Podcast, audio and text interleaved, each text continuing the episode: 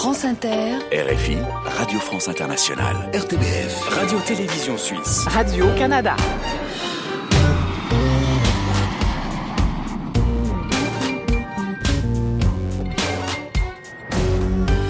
Bonjour à tous, on est très heureux de vous retrouver pour cette cinquième saison de la librairie francophone estivale. Nous allons vous faire voyager à travers les cultures du monde, avec des confidences, des séquences inattendues, des grands entretiens, des rencontres, des livres de poche ou encore des reportages et des libraires du monde francophone. Voici la formule 2021 pour vous ouvrir des portes vers l'ailleurs. Aujourd'hui, dans le premier club francophone de l'été, l'académicien Dany Laferrière rencontre pour la première fois à la radio le chanteur Yves Duteil. Il sera question de la chanson québécoise et des engagements de ces deux artistes hors du commun. Nous irons au Liban avec un libraire, au Rwanda avec Scholastic Mukasonga, devant un match de foot avec David Fuenkinos et Salomé Bodino. Vous entendrez aussi Édouard Glissant, Leila Slimani et Zep. la librairie francophone estivale. Emmanuel Kérad. Et on commence cette émission avec une confidence. Cet été encore, nous avons demandé à neuf personnalités de nous raconter une anecdote personnelle jamais racontée dans les médias. Pour cette première, c'est Leila Slimani, lauréate du prix Goncourt en 2016, qui vous fait sa confidence et cela va vous faire réagir. Alors, je peux vous parler d'une manie que j'ai, qui est presque une manie criminelle, hein, c'est un truc euh, quasi illégal, depuis que je suis adolescente. À chaque fois que je vais chez quelqu'un pour la première fois, je vole quelque chose, systématiquement. Ah en bon? général, je vole un livre. Et tous mes amis le savent, donc maintenant quand ils viennent chez moi, ils sont tous à la recherche du livre que j'ai volé chez eux. Ouais. Et en général, ils n'arrivent pas à le retrouver. Mais sinon, je vole un petit bibelot, n'importe quoi. Et voilà, j'ai cette, j'ai cette manie. Donc si vous m'invitez chez vous, ne soyez Mhm. pas surpris si un objet euh, a disparu le Mais pourquoi vous lendemain. faites ça? Ben, je ne sais pas. C'est un, un rite, mais en général, d'ailleurs, euh, je me dis toujours c'est bien. Je, je vole quelque chose dont j'aurai une raison de, de revenir. Je sais pas pourquoi. Mm. C'est plutôt quelque chose de, de sympathique, donc faut pas mal le prendre. Ah, c'est un rite? Ouais, c'est un rite. Vous Je volez dans les magasins ou pas Jamais, Ah. jamais. Je vole que chez mes Ouais. amis. Je vous rassure. Génial. Non, jamais. J'aurais trop peur. Merci Slimani. Merci. Après cette confidence inédite de Leila, voici une nouvelle séquence nommée la séquence inattendue que vous retrouverez tout au long de l'été dans la librairie francophone estivale. Le principe emmener un auteur ou un artiste dans un lieu a priori improbable. Aujourd'hui, on va sur la terrasse d'un bar devant un match de foot.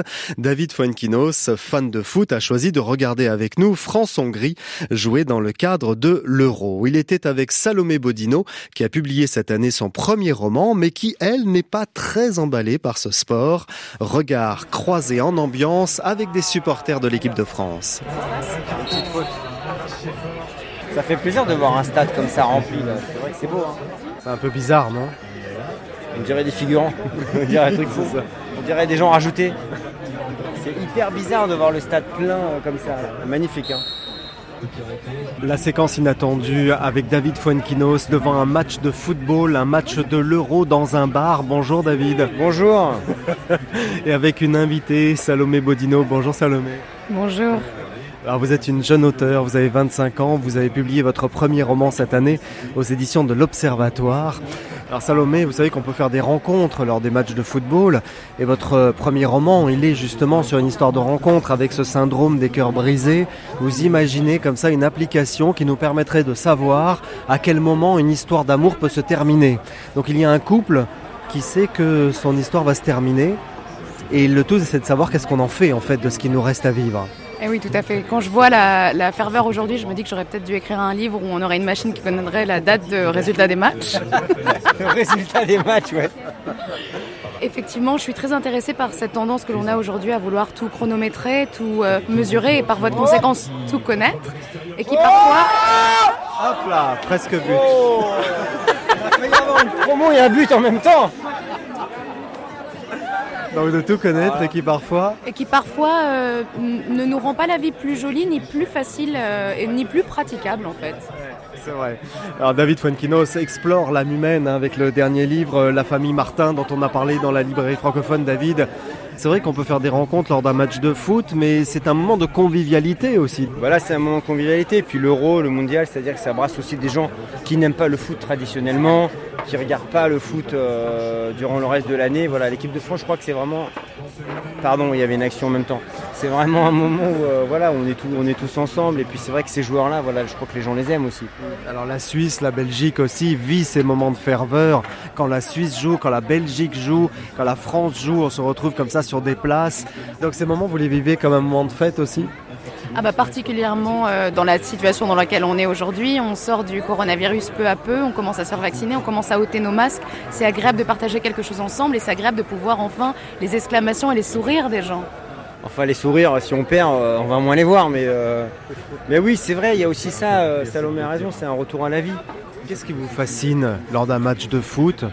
Qu'est-ce que vous aimez en particulier, David Funkinos Moi, je suis. Hop ah, pardon. Moi, je suis euh, romancier, je suis réalisateur, donc je crée des histoires. C'est ma vie, euh, voilà, de vivre avec des personnages de la fiction, euh, d'inventer voilà, de la narration. Mais rien ne peut dépasser en termes d'intensité voilà, la, narration d'un match de football. Il y a toujours, toujours un scénario improbable avec, voilà, dans mon souvenir, des matchs qui, qui dépassent finalement les plus grandes œuvres. Voilà, la France qui s'approche des buts avec une action. J'adore Emmanuel le livret francophone, grand intellectuel, littéraire, que ça. et qui maintenant se met à commenter le foot. Voilà l'équipe de France euh, qui contre-attaque là tout de suite euh, sur l'écran. Oh, dommage Sur l'aile droite avec Benjamin Pavard, euh, le joueur de l'équipe de France, ça revient au centre. Ça va Jacques Vendroux On passe sur l'aile gauche, centre. Il y a beaucoup d'écrivains qui adorent le foot. Hein. C'est vrai que Olivier Gaz a écrit, un, livre formidable de chroniques sur le, sur le football là, qui vient de paraître à l'Observatoire. Je crois qu'il y a Bernard Pivot parle du foot tout le temps. Donc euh, la littérature et le football dans le même week-end, c'est pas mal. Non, il y a faute dans la. Il y a faute, il y a faute. Il n'y a pas pénalty non plus. Benzema est à terre, mais il n'y a pas pénalty. Bon, vous entendez des cris, c'est normal hein, parce que le match se joue en ce moment. Donc c'est la séquence inattendue, hein, c'est une interview un peu particulière. Ça, on peut le dire. Hein. Je pense que plus inattendu, c'est difficile de faire. Alors, dans la famille Martin, euh, David Fuenquinos, il y a cet auteur comme ça qui euh, descend dans la rue et qui décide d'écrire l'histoire de la première personne qu'il va rencontrer. En fait, vous montrez dans ce livre que tout peut être prétexte à raconter une histoire. Bah oui, complètement. Alors c'est vrai que la symbolique de mon dernier roman, c'est un défi littéraire, de descendre dans la rue, d'arrêter la première personne que je croise et d'en faire l'héroïne de mon, de mon roman. C'est tombé sur Madeleine Tricot qui a 82 ans, mais là, je pourrais tomber sur Jean-Pierre, sur François, sur Agathe. c'est évident que là, partout autour, on voit les visages, on regarde quand on est écrivain, de toute façon, on est, on est, on est un aspirateur à curiosité on a envie de parler à tous ces gens. Et c'est vrai que le, football, là, ça, casse les barrières. Là, je pense que je vais parler à quiconque. On va pas me regarder comme un malotru qui vient voilà, euh, gêner la situation, mais on va tout de suite échanger. C'est vrai que souvent, ces moments de, partage à Salomé Bodino, ils euh, constituent des démarrages d'histoire. Parce que vous vous appuyez, vous, sur les sites de rencontres, sur ces applications qui permettent de faire des rencontres. Et généralement, ce sont des démarrages d'histoire. Oui, tout à fait. Ça me plaisait de jouer autour de l'idée de la spontanéité aujourd'hui. Je me demande souvent s'il y a l'air du tout facile, du tout rapide, euh, de la dictature, de la commodité, on va encore prendre le temps d'apprendre à se connaître. Quelle sera la place de la spontanéité plus tard?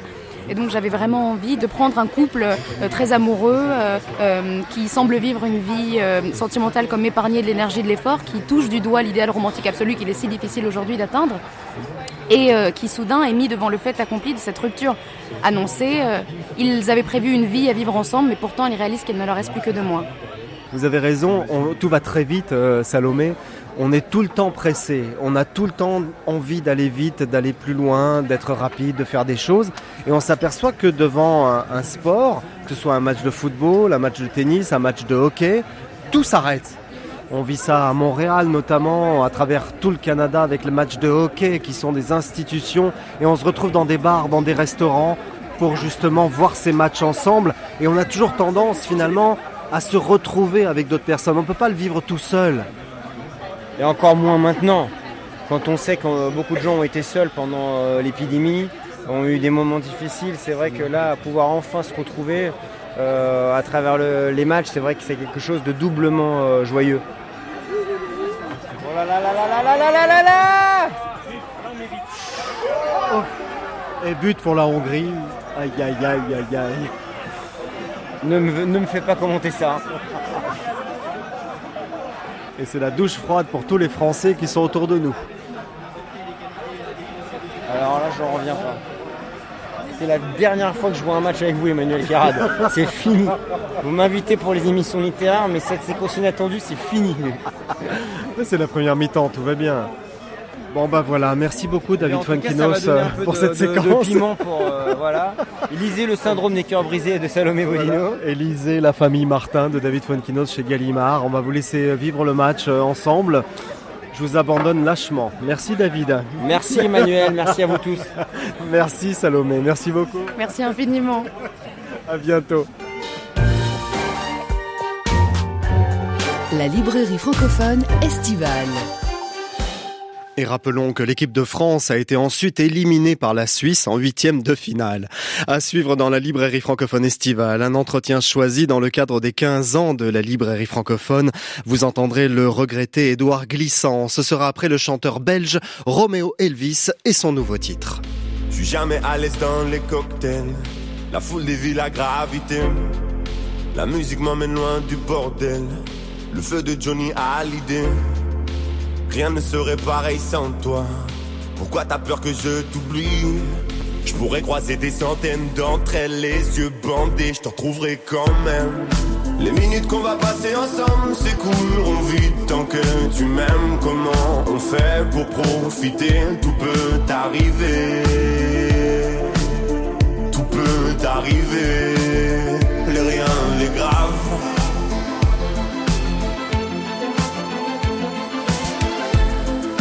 J'ai rêvé de toi toute la nuit, mais je crois que j'ai pas mes l'œil. Juste au cas où, si t'étais seul, t'aurais dû m'appeler. Tout peut t'arriver, les rien, les graves. Tout peut t'arriver. J'arrive pas à descendre, le stress m'étrangle. Maintenant que je suis au sommet, je peux que tomber et le diable serait comblé. Sentiment étrange, c'est comme si on dispersait mes cendres. Maintenant que je suis au sommet, je peux que tomber. La fin de la prophétie se complète. C'était Roméo Elvis avec TPA sur France Inter, la RTBF, la RTS, ici Radio-Canada et sur RFI. Nous faisons cet été un retour sur les 15 ans de la librairie francophone avec de larges extraits de grands entretiens en extérieur qui ont marqué ce programme. Voici Édouard Glissant pour sa dernière interview. C'était en 2010 au Salon du Livre de Paris sur le stand des Outre-mer et vous entendrez aussi ensuite l'hommage de son ami Jean-Marie Gustave Leclésio. La librairie francophone estivale. Édouard Glissant, vous êtes considéré comme euh, l'un des plus grands écrivains francophones contemporains. Vous êtes né en Martinique en 1928 et toute votre vie, vous avez porté la créolisation, euh, la mondialité et la poésie. Et vous dites que la poésie est la seule énergie capable de nous mettre en contact réel avec ce qui nous entoure. Oui, parce que nous pouvons observer que dans le monde d'aujourd'hui, il y a ce que j'appelle euh, des lieux communs, qui ne sont pas des vérités banales, mais qui sont des lieux où une pensée du monde rencontre une pensée du monde. Nous observons que quand nous énonçons non pas une vérité, mais une idée que nous pensons être personnelle, nous nous apercevons trois, quatre, cinq jours, dix jours, un an après qu'elle a été énoncée ailleurs, sous d'autres formes. C'est ce que j'appelle, le lieu commun, la pensée du monde qui rencontre la pensée du monde. Et mais nous n'avons pas pris encore conscience de ces rencontres, de ces flux, de ces nœuds, de ces mélanges euh, qui se font entre sensibilités, pas seulement entre idées, mais entre sensibilités, entre intuitions dans le monde. Et il me semble que la littérature aujourd'hui, c'est l'expression même de cela. Et il nous faut apprendre à, à dépister euh, cette sorte de solidarité dans la diversité qui est l'origine de ce qu'on appelle une littérature monde. Est-ce que ce monde, Édouard Glissant, justement, vous l'avez toujours imaginé comme étant une seule identité? Euh, Non, la croyance en une seule identité euh, n'a pas toujours été néfaste. Et, elle a été nécessaire quand des communautés se sont constituées et qu'elles se constituaient en nations. Aujourd'hui, elle est néfaste parce qu'elle oppose des nations à des nations, des communautés à des communautés. Elle ne permet pas l'ouverture, elle ne permet pas le mélange, elle ne permet pas ce qui fait l'espèce de diversité du monde euh, dans laquelle nous nous sentons bien. Mais c'est pour cela que ce qui était avant peut-être un avantage est devenu néfaste il ne faut plus considérer le monde comme une unité. Il faut considérer le monde comme une multiplicité et il faut considérer que nous pouvons vivre avec cette multiplicité alors d'ailleurs, avec cette anthologie euh, de la poésie du tout monde, vous avez sélectionné des poèmes de toutes origines en associant certains textes. Alors il y en a plein, hein, mais je vais en citer quelques-uns. Échille, René Char, Senghor, Mahmoud Darwich. Vous associez des poésies avec euh, des textes de Picasso, de Mohamed Ali.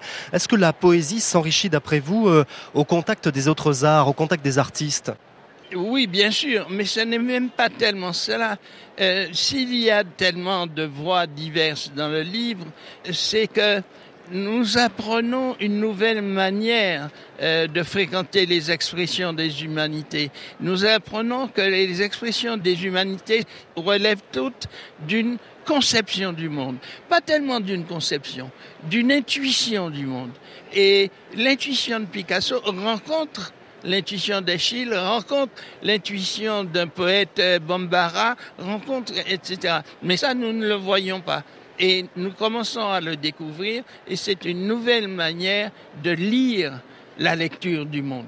Est-ce que vous pensez que le monde, justement, est sur le chemin de la créolisation, euh, du mélange des langues et des cultures? Absolument. Et la preuve, c'est que partout où cette colonisation, ce mélange des cultures, mais, qui n'est pas une bouillabaisse, qui n'est pas un mélange absurde où les cultures se perdent. Euh, cette diversité qui est en même temps, cette multiplicité qui est en même temps une unité d'une certaine manière, mais pas une unité fermée, pas un enfermement. Partout dans le monde où ça se fait, il y a des volontés farouches d'enfermement qui prennent ces lieux comme cible. Euh, partout où il y a colonisation, que ce soit à Sarajevo, à Beyrouth, euh, à Port-au-Prince, euh, partout à la Nouvelle-Orléans, partout où il y a eu colonisation, ou bien on prend comme cible ces endroits pour les massacrer, ou bien on les laisse pourrir dans le sous-développement et, et la catastrophe. Et c'est bien le signe qu'on a peur dans le monde. Les pensées uniques ont peur de ce phénomène de colonisation de mélange qui est, à mon avis, en marche et irrépressible. Oh, pays, pur visage, mon noir pays, miroir brisé. La librairie francophone, drapé de plaies nommez-les. Édouard Glissant était un grand poète parce qu'il s'incarnait vraiment dans cette recherche. C'était quelqu'un qui était entier, euh, comme d'autres poètes. C'était un vrai poète.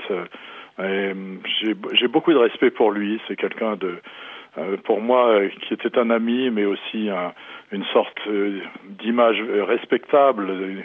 Quelqu'un qui nous apprenait beaucoup, qui nous donnait beaucoup. Et puis cet engagement aussi pour la littérature monde, la langue euh, qui rassemble au-delà des clivages communautaires. Édouard Glissant était lui aussi dans cet esprit-là, évidemment. Oui, parce que il pensait, je, crois que la poésie comme la langue créole euh, avait 100 ans d'avance sur le langage que nous parlons chaque jour. Euh, c'est-à-dire qu'elle a déjà réalisé cet espoir de l'entente, cet espoir de l'échange et de la compréhension mutuelle. Édouard Glissant était quelqu'un aussi de très exigeant. C'est quelqu'un qui, qui ne pratiquait pas une langue euh, banale. C'était quelqu'un qui donnait beaucoup d'importance euh, aux mots. J'ai toujours pensé à lui comme à quelqu'un qui était de la de la grandeur de Wordsworth, le poète anglais, mhm. ou de Mahmoud Darwish, quelqu'un qui avait cette force euh, incroyable qui faisait que il voyait au-delà de, de la quotidienneté, il voyait la, la réalité. Plutôt que créolisation, moi je pense que son idée de, du tout monde, c'est une idée merveilleuse. Mm. Parce que ça veut dire on dépasse les clivages, on dépasse les frontières, on dépasse même ce sentiment national. Et pourtant, euh, Glissant parlait beaucoup pour les Antillais, comme Césaire. C'est quelqu'un qui avait un message euh, pour le peuple qu'il avait nourri. Il n'avait jamais oublié son origine, euh, n'avait jamais cessé d'appartenir à ce qu'il décrit dans, dans La Lézarde, cette petite rivière, ce, ce monde très particulier et très restreint qu'est le monde antillais. Édouard Glissant, qui est mort il y a dix ans cette année. Vous pouvez retrouver son œuvre en librairie, dont un coffret poésie sorti ce printemps chez Gallimard. Radio-Télévision Suisse. RTBF. Radio-Canada. France Inter. RFI. Radio France Internationale.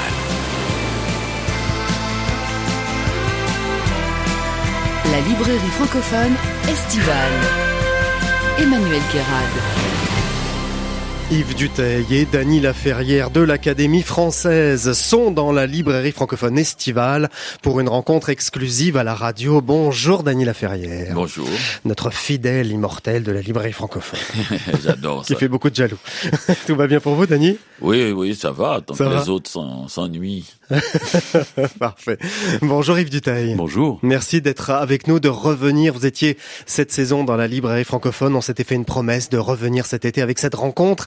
Et vous racontez tant de choses dans votre livre. Vous dites presque tout sans détour. Il y a beaucoup d'hommages, d'anecdotes, une galerie de portraits aussi. Vous avez un lien très particulier avec le Québec, Yves Duteil.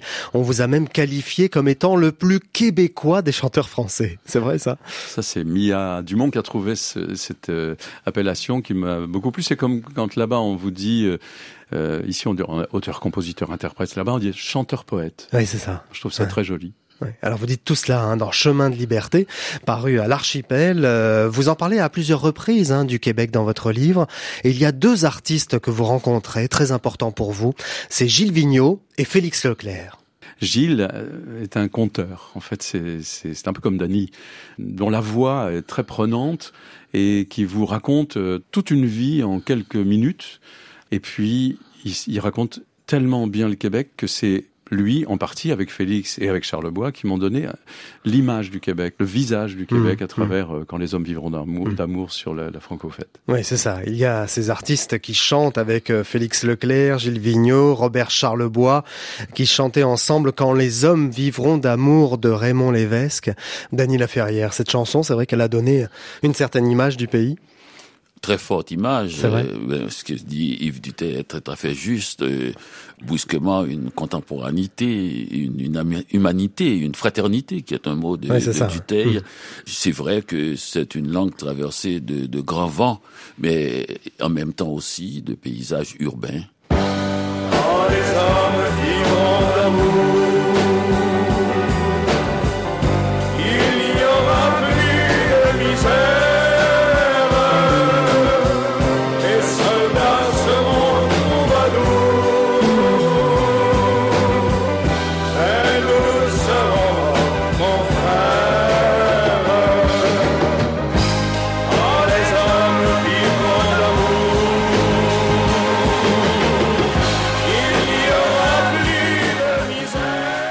envie de la chanter, cette chanson, Dany Laferrière. Je vous sens bien euh, motivé. C'est vrai qu'elle emporte. Elle est dans mon cœur, Eh oui, tout eh à oui. fait. Il y a des on rappelle de Rudebeuf. On sent une, une langue qui a traversé les siècles. D'ailleurs, Duteil avait encore raison quand il parle d'une langue qui avait l'impression, qu'on avait l'impression qu'elle était restée figée. Ouais. Et là, quand on voit qu'elle est traversée par ce- cette candeur qui, Ouais, c'est qui- qui traverse Ouais. aussi les siècles, celle de la fraternité. Ouais, Yves Duteil, vous citez Félix Leclerc, qui disait un poète qui ne dérange pas ne sert à rien. Oui, et il a pris le temps de déranger. Et puis sur la fin de sa vie, il a dit euh, "Ce n'est pas parce que je suis un vieux pommier que je donne de vieilles pommes." Oui. Alors ça me laisse un peu d'espérance. Dany, vous avez rencontré Yves Duteil lors des obsèques nationales de Paul Gérin-Lajoie en la cathédrale Marie Reine du Monde à Montréal le 9 août 2018. C'était un ancien ministre de l'Éducation, un bâtisseur aussi dans les années 60 du système éducatif du Québec. Vous vous rencontrez pour la première fois avant cette émission de radio là-bas. Oui, oui. Et Lajoie, Paul Jérémy Lajoie avait un grand goût de l'alphabet. Et c'est un homme qui, qui croyait que chaque lettre de l'alphabet était une fenêtre qui permettait de, de faire rentrer des mondes inédits dans la tête d'enfants surtout. Euh, en attendant, euh, on peut dire d'enfants d'Haïti, d'enfants du continent africain. Et il a voué toute sa vie à cela et, et c'était normal qu'on aille euh, lui donner cet hommage. Mmh. Alors vous citez Dany Laferrière dans votre livre, hein, Yves Duteil. Oui, parce que le discours de, de Dany Laferrière à, à, ses obsèques m'a impressionné. Il a dit une chose magnifique qui m'est restée gravée. Euh, il a terminé son discours en disant que les 24 lettres de l'alphabet allaient éclairer son chemin vers l'éternité. Eh bien, tout à fait. Je les vois, toutes comme des lucioles, toutes gaies, toutes faux folles, qui précèdent et, et le cortège de, de Paul Gérard Lajoie. Et parce que il leur doit beaucoup, elles leur doivent aussi un peu. Vous chanterez Apprendre tout à l'heure, hein, Yves Dutaille, parce que c'est la chanson qu'on vous a demandé de chanter lors de ces obsèques. Oui, parce que c'était Paul Gérard Lajoie lui-même qui m'avait ouais. demandé est-ce que vous accepteriez de composer une chanson pour ouais. les 25 ans de ma fondation? Or, sachant ce qu'il faisait dans le monde pour la francophonie contre l'illettrisme, cette lutte absolument acharnée euh, qu'il a menée toute sa vie, et bien bien après euh, avoir terminé son rôle de, de ministre, d'homme politique, euh, j'étais extrêmement impressionné. Et donc, j'ai tout de suite derrière écrit la chanson à prendre. Alors restez avec nous, vous allez entendre cette version au piano dans notre studio avec Yves Duteil. Il y a une autre chanson dont je voulais vous parler, on en avait déjà parlé dans la librairie francophone, je suis fan, vous le savez, c'est l'écritoire. Et c'est vrai que c'est la chanson des écrivains et des auteurs, l'écritoire. Oui, alors c'est incroyable parce que c'est une de, mes premières chansons, hein, premier mmh. album, euh, et, et c'est vraiment l'histoire le, de l'écriture mais aux trois âges de la vie, je dirais, le jeune homme écrivait, penché ouais, sur l'écritoire, puis ensuite l'âge le, mûr, et puis ensuite le vieil homme endormi sur son écritoire, comme dans une image un peu de Vermeer, euh, un espèce de contre-jour, euh, euh, un clair-obscur. Et cet homme, bah, ses mots vont s'envoler, comme font les flamands, sans qu'ils sachent ni pour qui, ni pour quand.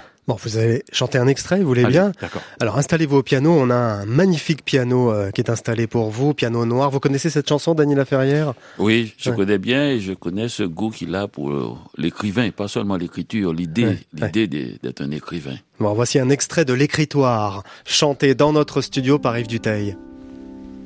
Le jeune homme écrivait, penché sur l'écritoire, éclairé de la rue par une aurore avare, et les mots se suivaient comme le fil des ans, sans jamais s'arrêter un instant. Le jeune homme écrivait, penché sur sa mémoire, le regard éclairé d'une lueur d'espoir. Et les mots se posaient comme font les flamands dans sa tête et sur le papier blanc. Et les mots se posaient comme font les flamands sans jamais hésiter un instant. Et le monde tournait pourtant. Et le monde tournait pourtant. Voilà le début de l'histoire, hein, Yves Duteil, parce que c'est toute une histoire derrière. Il y a une autre chanson qui s'appelle La langue de chez nous. Et la langue de chez nous, alors c'est à la guitare. Il change de poste, Yves Duteil. Je vous raconte comment ça se passe, parce qu'on a tous les instruments qui sont installés. Il s'adapte très facilement. hein. Vous avez vu voilà, ça impressionne Dany Laferrière. Il y a cet autre titre, La langue de chez nous, qui va avoir un écho considérable au Québec et même à travers toute la classe politique canadienne. Elle a eu un rôle, cette chanson. Vous en interprétez un extrait et vous nous expliquez juste après.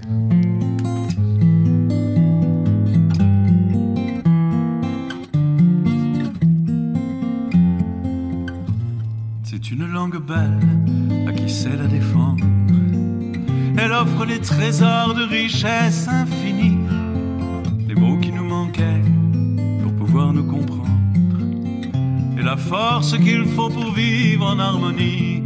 Et de l'île d'Orléans jusqu'à la contrescarpe, en écoutant chanter les gens de ce pays, on dirait que le vent s'est pris dans une harpe qu'il a composé toute une symphonie.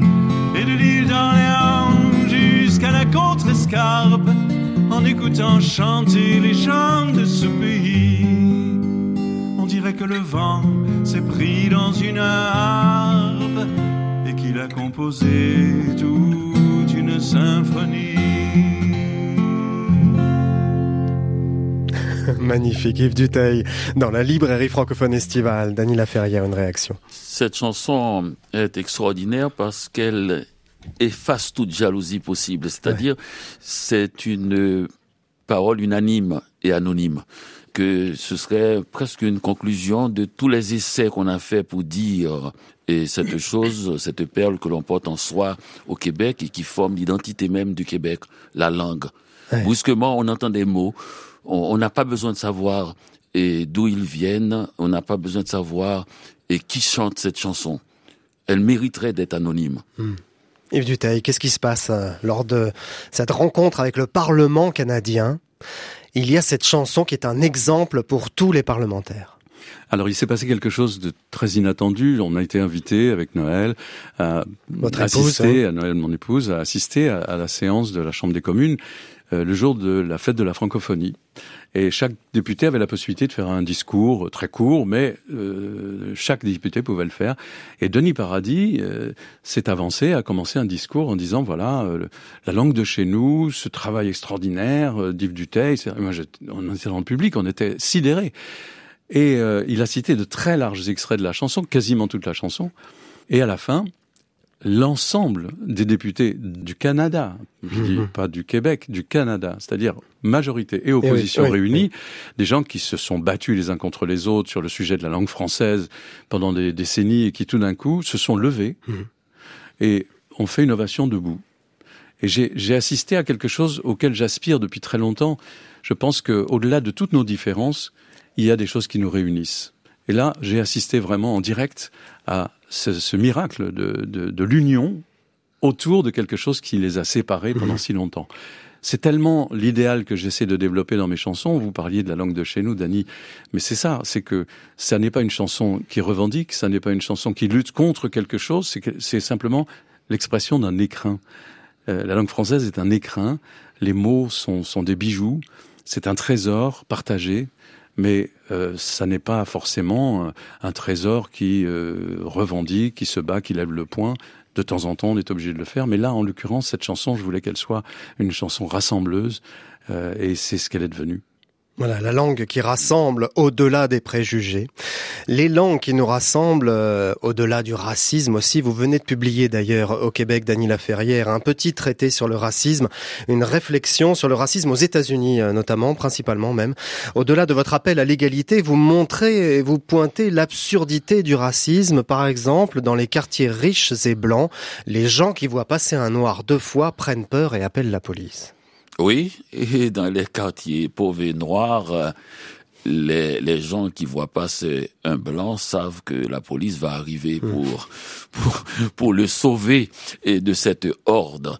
Et, et c'est ça qui étonne et qui divise cette société. D'ailleurs, c'est le, le, le, train et les rails de train qui divisent les villes américaines. Dès que vous traversez les rails de train, vous êtes euh, dans un autre quartier et vous savez où vous êtes quand les pylônes sont remplacés par, par des arbres ou quand les arbres remplacent les pylônes.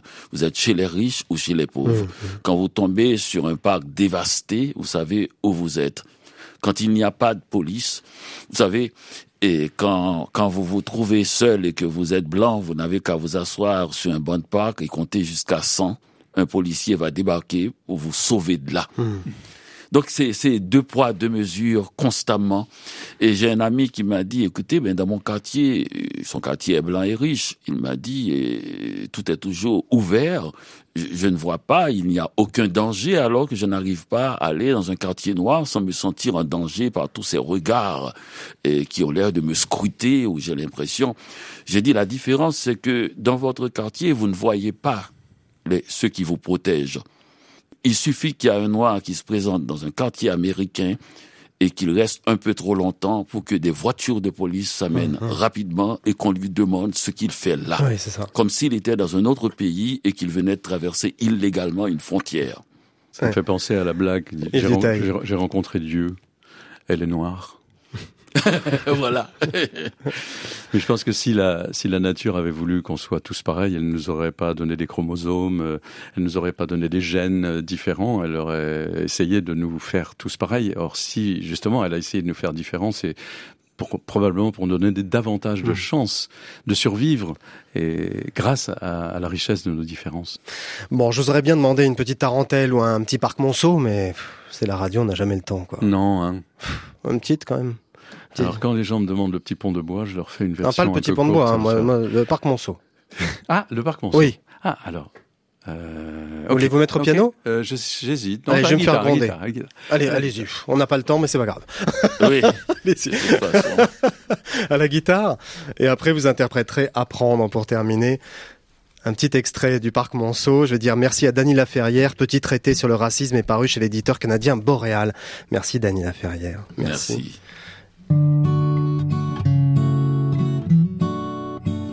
Au parc Monceau, entre les grilles et les arceaux, les enfants sages ont des cerceaux. Au fil de l'eau, dissimulés dans les roseaux, on entend piailler les oiseaux. Le parc Monceau, petit morceau de mon histoire, vieux monsieur des balançoires, les cygnes noirs. La ville était à l'autre bout du monde, entre le lac et la rotonde.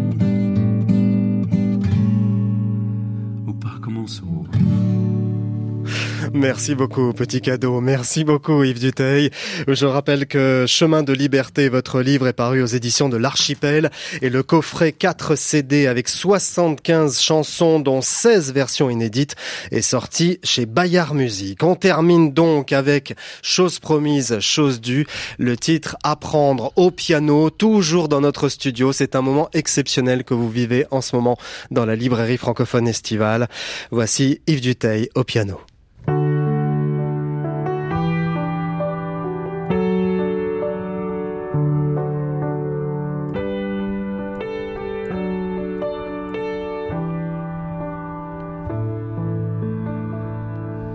Le soleil, la terre se fend.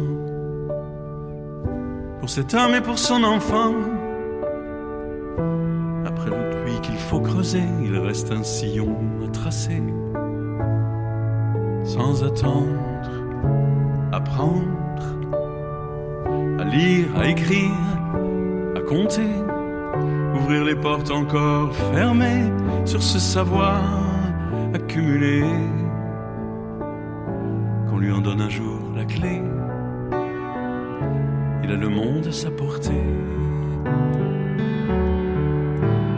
Lire, apprendre à lire entre les lignes, découvrir la magie des signes et les trésors inépuisables qu'on emporte dans son cartable.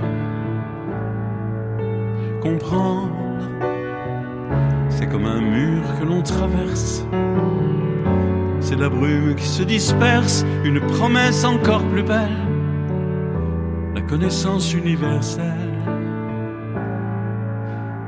Compter, apprendre à compter sur soi-même, à compter pour ceux qui vous aiment, pour faire aussi partie du nombre, pouvoir enfin sortir de l'ombre, comprendre combien la vie peut être belle et se mettre à compter pour elle, faire la somme de sa différence et se soustraire à l'ignorance. Écrire, apprendre à écrire son histoire à la plume et au crayon noir en appliquant son écriture, raconter sa propre aventure,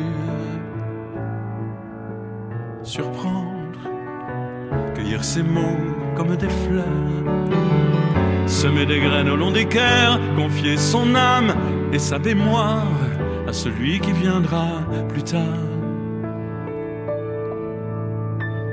Pour cet enfant à son pupitre, tirer la langue sur le titre, écrire son nom sur son cahier, c'est plonger vers sa liberté.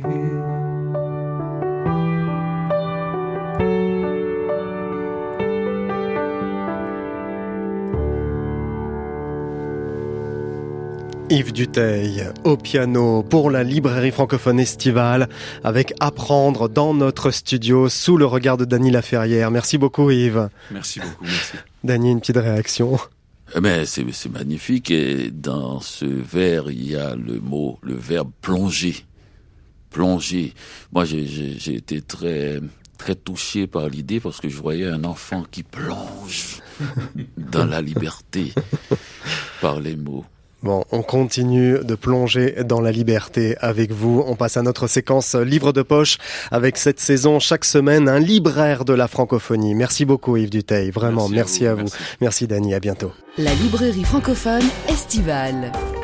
Emmanuel Kérad. Et chaque semaine, on vous propose deux livres de poche. Le premier est choisi par un libraire de la francophonie.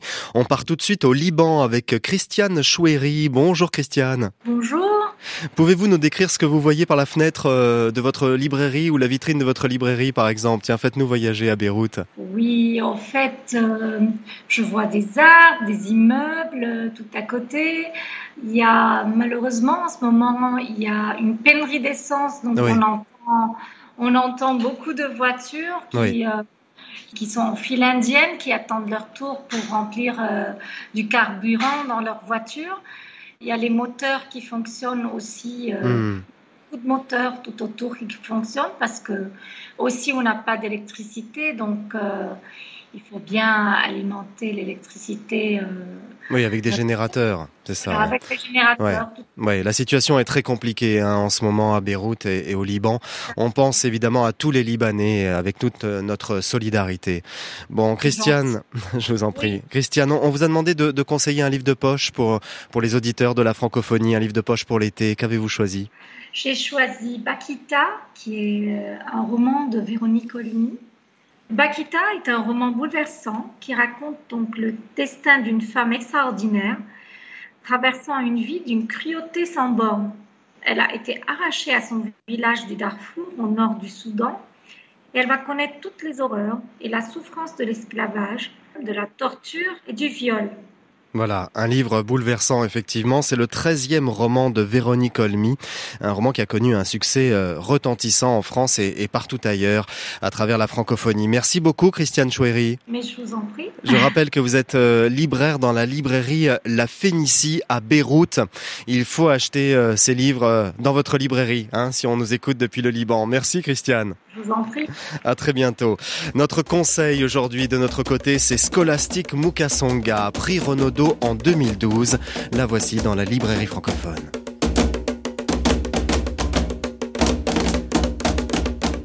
On va partir au Rwanda avec vous maintenant. Euh, Cœur tambour, votre nouveau roman est insaisissable. Il est question d'un tambour sacré, de l'esprit d'une reine sacrée. Ces tambours, que représentent-ils au Rwanda? Bah, il n'y a pas qu'un tambour au Rwanda, il y a beaucoup de tambours. Euh, C'est-à-dire que euh, normalement, il y a un tambour pour chaque événement. Hmm. Par exemple, donc quand on change de roi, il y a un nouveau tambour. Et euh, le tambour dont je parle de Kitami, c'est un tambour sacré. Le tambour avait donc dans son ventre, parce que le tambour a un ventre. Euh, il a un ventre et un cœur. Il y a un ventre et un cœur, et à l'intérieur il y a des objets. Et on dit que le roi est un cœur pour nous accompagner vers la richesse, la prospérité et tout et tout et tout. La, la fécondité surtout des femmes et des vaches. Hmm. Et il au hasard a fait que euh, dans mes hum, déplacements littéraires, euh, je me suis trouvée à la Guadeloupe où je tombe sur euh, les tambouillés. Les tambourinets, là-bas, on les appelle les tambouillés. Avec les tambourkas de la Guadeloupe. Les tambourkas mmh. ou goka. Hein. Et là-bas, à la Guadeloupe, je découvre que le tambour, en fait, ça a un, un sens aussi fort parce que c'est ce qui les relie allez la euh, mère patrie, allez le telle mère qui est l'Afrique, qui est toujours l'Afrique désirée. C'est assez rare comme ça de lire un livre comme comme le vôtre et de se dire tiens mais qu'est-ce qu'on va en dire? Je vous promets c'est ce que je me suis dit parce que il y a quelque chose de très très mystique, très au-delà finalement de l'histoire. Il y a ce tambour qui est mystique lui-même. On en devient sa servante. Votre personnage devient la servante du tambour. Euh, c'est un livre, moi-même, ça, je crois que de temps en temps, ça me donne la chair de poule. moi, je n'ai jamais été superstitieuse parce que je suis née à l'époque où il y avait plus de croyances traditionnelles. J'ai été vraiment complètement l'élève, la bonne élève de la religion catholique. Donc, dans ce livre, en fait, c'est que je m'attaque à l'interdit je m'attaque à Nyabingi. C'est Nyabingi qui est à l'intérieur, c'est Nyabingi. Ouais, la reine qui, sacrée. Qui t'a mis, c'est la. Ouais, on n'y touche pas. C'est le Muguerwa. Donc, elle a été choisie depuis la petite enfance. C'est ce qu'on retrouve dans la deuxième partie du livre. Et où je m'attaque à quelque chose que même ma mère n'osait pas qui a été de cette de son époque. Nyabingi existait, on en parlait. Mais ma mère, quand elle, c'est pour cela que ça m'a absolument séduit quand je suis arrivée à la Guadeloupe et que euh, les Guadeloupéens. Vous avez retrouvé la même chose, ouais. Oui. Euh, pourquoi? Parce que ça porte malheur, Scholastique Mukasonga. C'est quoi le truc En fait, si vous en parlez, qu'est-ce que ça fait? J'espère que Nyabingi ne s'est pas réincarné à moi. Et voilà. Et encore que. c'est ce que j'allais dire. ouais. Donc c'est. Euh, alors aujourd'hui, quand je me suis trouvée à arrimer en cours de route en venant euh, justement pour parler de Nyabingi, mais je me pose la question. La librairie francophone estivale.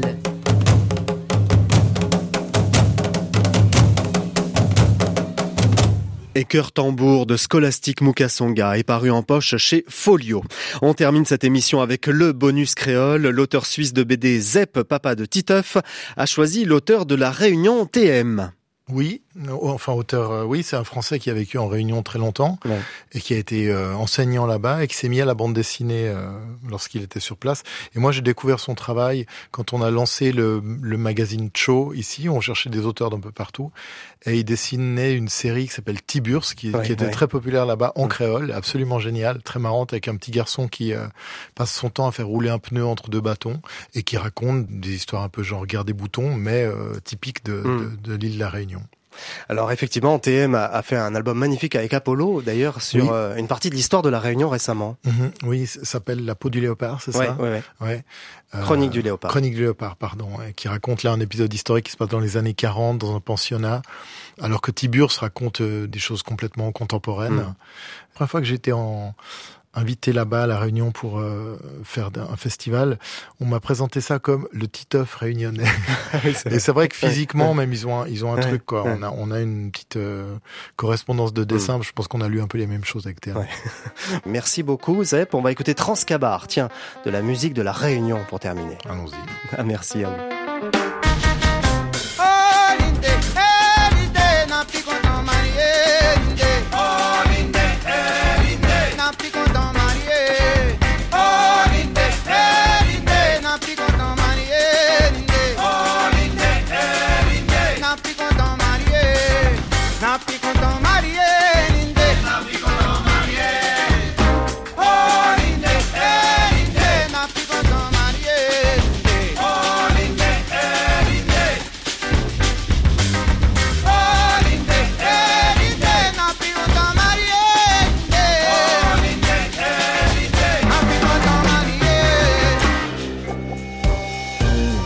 la fin de cette édition. Je vous retrouve sur Facebook, Twitter et Instagram pour communiquer avec vous à la rédaction Jean-Philippe Verret de France Inter avec les équipes de la RTBF, de Radio-Canada, de la RTS et de RFI. Charles de Cilia avec Rémi Sistiaga à la réalisation, Thierry Dupin à la prog musicale. La semaine prochaine, nous irons à Ajaccio, à Montréal, dans un aéroport aussi pour notre séquence inattendue et nous serons avec Akhenaton, Tar Benjeloun, Arthur H, entre autres. Merci d'avoir écouté la librairie francophone estivale. Bon week-end et bel été à tous.